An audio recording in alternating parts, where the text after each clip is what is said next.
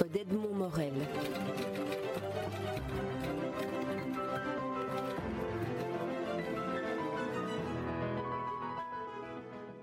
Will Argunas, vous avez adapté dans cette collection qui devient une espèce de collection mythique euh, qui associe Rivage, Casterman Noir, L'homme squelette, une adaptation d'un roman de Tony Hillerman. Alors, euh, Tony Hillerman a situé l'ensemble de, cette histoire dans la police tribale euh, indienne Navajo Navajo euh, j'aimerais que vous m'en disiez un, peu sur ce, Tony Hillerman. Comment, vous l'avez découvert, vous? Euh, J'ai découvert en tout cas très récemment, puisque je, suis quelqu'un qui lit beaucoup de romans de polar, donc euh, Rivage ou autres éditeurs. Et Tony Hillerman, je l'ai découvert il y a seulement deux ans. Euh, par l'entremise de deux bouquins. Il y en a un, c'était Blaireau se cache, il me semble, et celui-là, L'homme squelette, qui font partie d'un petit peu des derniers livres qu'a écrit euh, Tony Lerman dans sa, dans sa suite de livres sur, euh, sur la police tribale Navarro et sur les enquêtes de, de, Jolie Form au début, puis de Cowboy Dashi et Jim Shee surtout. Donc, donc voilà, j'ai découvert son univers, ça m'a plu. Euh, dépaysement déjà pour le côté euh, l'endroit où ça se passe les four corners et puis et puis euh, le, Grand Canyon qui apparaît souvent mm. aussi enfin en tout cas dans quelques livres donc c'est ça que j'avais envie de j'avais envie de dessiner ça, c'est plutôt une envie de dessinateur, on va dire. Alors, envie de dessiner, mais le, le, travail que vous avez fait est un travail à la fois de scénario et de dessin. Comment s'est fait le, le, choix de ce roman-là, en particulier L'homme squelette, euh, dans, dans, le, dans le travail du, du scénariste et de l'adaptateur que, que, vous êtes? Ben, euh, je, Disons que sur les, sur les, donc les deux livres que j'avais lus de Tony Lerman, celui-là, je l'ai tout de suite euh, senti, on, va dire. et d'une, parce qu'il n'y avait pas de vrais héros qui se détachent de l'histoire. Il y a plutôt, une, on va dire, une dizaine de personnages qui ont tous autant d'importance dans le roman, j'essaie de garder ça un petit peu dans le dans le dans, dans l'adaptation BD même si j'ai enlevé Louise Bourbonnette la femme de enfin la, compagne de Joe et puis puis un chapitre du livre que j'ai complètement sucré. Mais euh, au final j'aimais bien cette idée de de pas m'attaquer enfin je m'attaquais à, un poids lourd du catalogue Rivage. Enfin ça je l'ai su après mais c'est le, les troisièmes en niveau vente après euh, James Elroy et, et Denis Lehen et puis ce fameux héros, Jolly que les, les, les amateurs de, de, Tony Ellerman connaissent.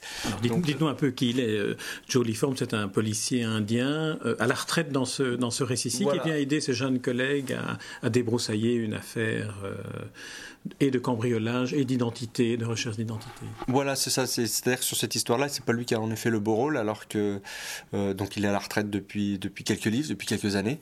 En fait, en début, en début de, de, de, carrière de Tony Lerman, Jolie Farm avait déjà une quarantaine d'années, donc c'est pas non plus un jeune flic. Euh, et donc là, il, aide seulement ses collègues dans cette histoire en donnant euh, un peu de son temps, puisqu'il est à la retraite en effet. Donc, comme il dit au début du, livre et, de la BD, du temps j'en ai à revendre, vous savez. Donc, donc ça, ça m'a plu aussi ce, personnage. Enfin, je, savais que j'allais pas m'affronter à. Enfin, pour moi, c'était pas un écueil, mais c'était un poids lourd. Donc, le fait d'attaquer, de prendre un roman comme ça en fin de, en fin de, carrière de Tony Lerman, euh, où finalement euh, les personnages ont autant ouais, de, de, de, temps de parole, mmh. euh, déjà ça m'enlevait un poids à ce niveau-là. Et donc là, on a ces plusieurs personnages qui s'entraident, et ça aussi c'est une des raisons qui m'ont plu dans ce livre, c'est que ça doit être du polar, ça doit être noir, c'est une histoire quand même, je trouve, assez optimiste et humaine le côté humain m'intéresse beaucoup dans, quand, quand, quand j'écris des, des, histoires, même si elles sont plus noires que, que, que, ce, que, ce, dernier livre que, je viens de sortir. Mais euh, euh, le côté, oui, euh, optimiste, enfin optimiste, pas non plus optimiste, mais positif. Voilà, mhm. c'est un livre positif. Donc euh, ça, ça, ça, ça m'intéresse aussi. C'est aussi euh, et puis deux, deux, personnages féminins assez forts dans le livre. donc Joanna Craig, l'héritière spoliée de son héritage, et, et, Bernie Manuelito, qui est la future femme d'un des policiers qui enquête et qui va lui prêter un, un beau coup de main. Euh, tout ça, c'est des choses que j'ai pas l'habitude de faire moi en bande dessinée. Donc ce challenge-là, plus le Grand Canyon, plus la culture Navarro, devoir la représenter, donc s'y intéresser un petit peu, essayer de lire des livres, chercher des documents. Euh, euh, j'aime bien, enfin quand j'attaque un, nouveau projet, j'aime bien m'immerger à fond dans, ce que je fais et découvrir d'autres choses. Donc là, c'était vraiment l'occasion.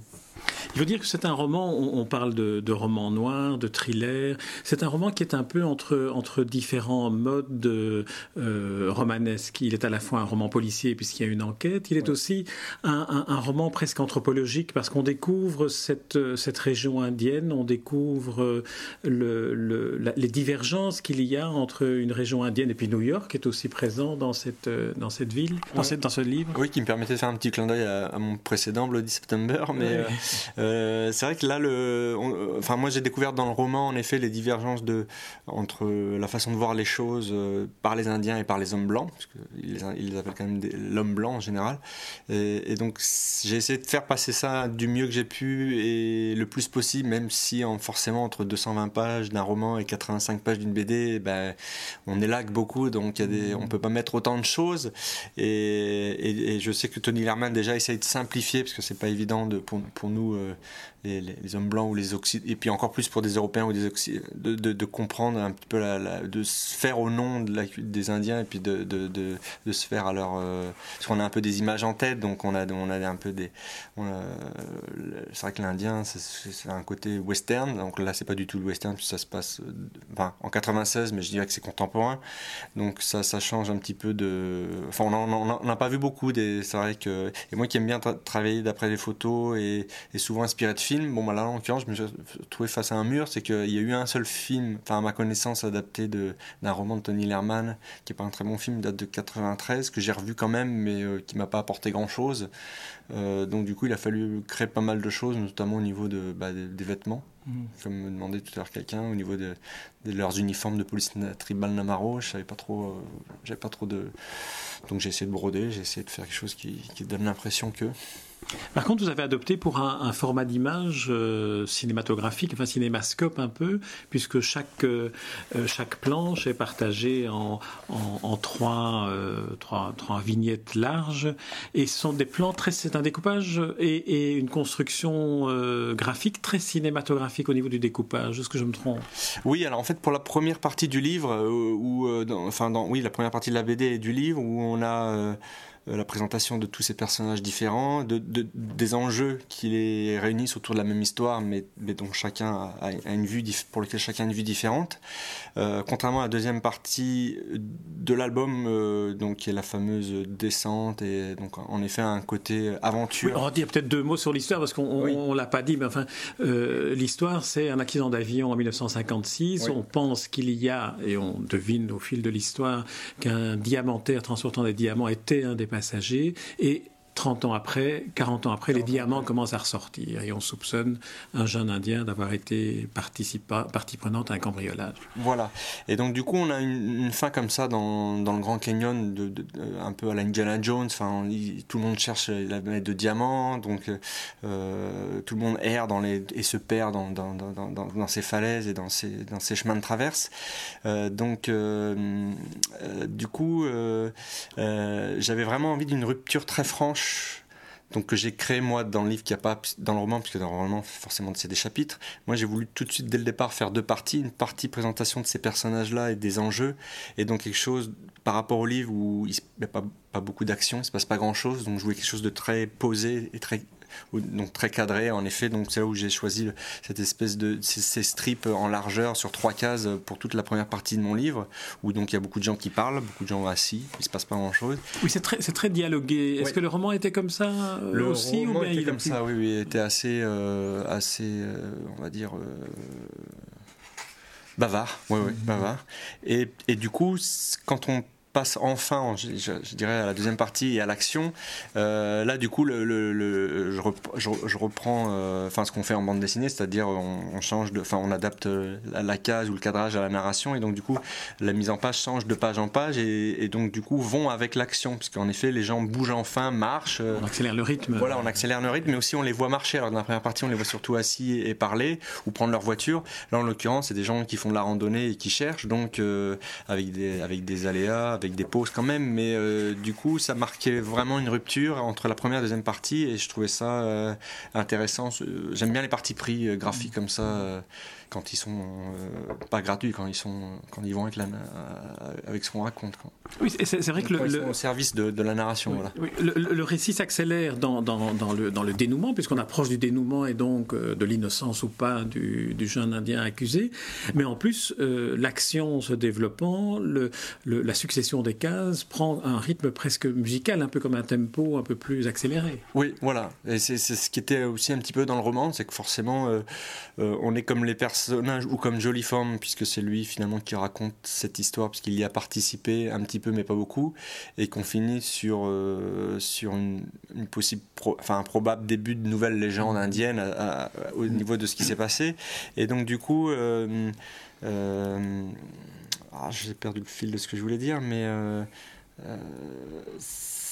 on parlait de l'accélération du rythme, de, l'action. Voilà, on se demande si, si, le personnage que tout le monde cherche, qui serait ce fameux vieux chaman qui distribue ses, diamants en échange de cadeaux, donc quelque chose qui paraît quand même un petit peu improbable. On est un peu comme les personnages, on est dubitatif, est-ce qu'il existe vraiment, est-ce qu'ils vont le trouver Et donc ça, ça s'accélère de plus en plus, plus, plus on s'approche de la vérité, plus ça s'accélère. Donc euh, on ne peut pas non plus faire des pages et des pages sans qu'il se passe rien. Donc euh, c'est ça aussi que j'ai essayé de, oui, avec cette deuxième partie qui est un peu plus courte que sans doute que la première partie. Et plus on approche du truc, plus il faut faire monter la sauce. En plus de ça, dans le roman, ce que j'aimais bien, c'était euh, le l'élément. on, est dans des grands décors, on est au milieu de la nature. Donc la nature, tout à coup, j'essaie de prendre donc des, des pages qui changent beaucoup par rapport à la première partie, et en même temps des grandes cases où je laisse beaucoup de place au décor, à essayer de rendre l'immensité du Grand Canyon, et aussi au déchaînement des, éléments, puisque là on est dans une période d'orage, euh, euh, où des orages éclatent très soudain, très bref, mais très diluviens, et puis s'arrêtent net. Et donc du coup, euh, ça aussi j'avais envie, de, ça, me, ça, me plaisait de l'avoir le rendre, et de, que finalement Grand Canyon devienne un, personnage aussi à, part entière dans l'histoire. Alors, à propos de personnages, euh, un élément qui, intrigue, enfin qui moi m'intrigue toujours lorsque je vois une bande dessinée adaptée d'un roman, c'est comment se passe le processus qui fait que un personnage décrit dans un roman prend figure. Comment comment est-ce que vous tracez? Comment est-ce qu'il apparaît sous la plume? Tout d'un coup, vous dites là, je tiens mon personnage.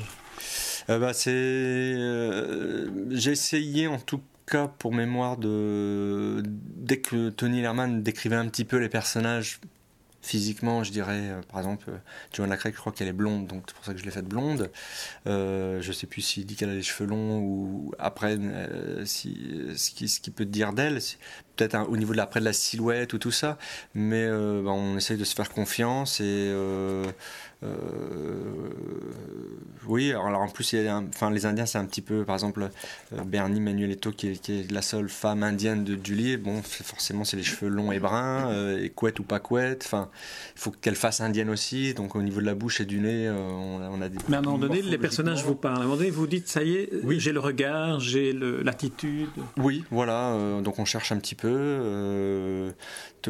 pour, par exemple, pour Jolie Form, je voulais éviter les, les cheveux longs d'Indien, donc là, comme en plus il est à la retraite, il a les cheveux bien blancs et une coupe un peu en brosse, donc un peu moderne. Je voulais essayer d'éviter quand même les écueils euh, vus et revus de, la représentation d'un Indien en bande dessinée notamment.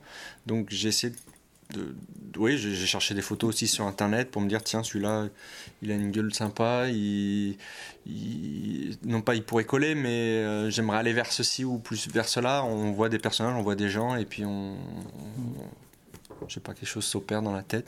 Je ne peux pas plus dire que ça. Willy Argunas, on, va arrêter ici cette interview. Je vous remercie encore pour euh, nous l'avoir accordé et je rappelle le, titre de votre dernier ouvrage paru, L'homme squelette, d'après le roman euh, homonyme de Tony Hillerman. Euh, L'homme squelette, c'est chez Rivage Casterman Noir et c'est à lire toutes affaires cessantes et à s'y plonger. C'est vraiment une très très très très belle aventure, très bien racontée, un thriller et en même temps de, des personnages très très forts que vous avez réussi à représenter avec euh, avec avec force et avec euh, beaucoup de beaucoup de vérité. Merci, euh, Ville Argunas.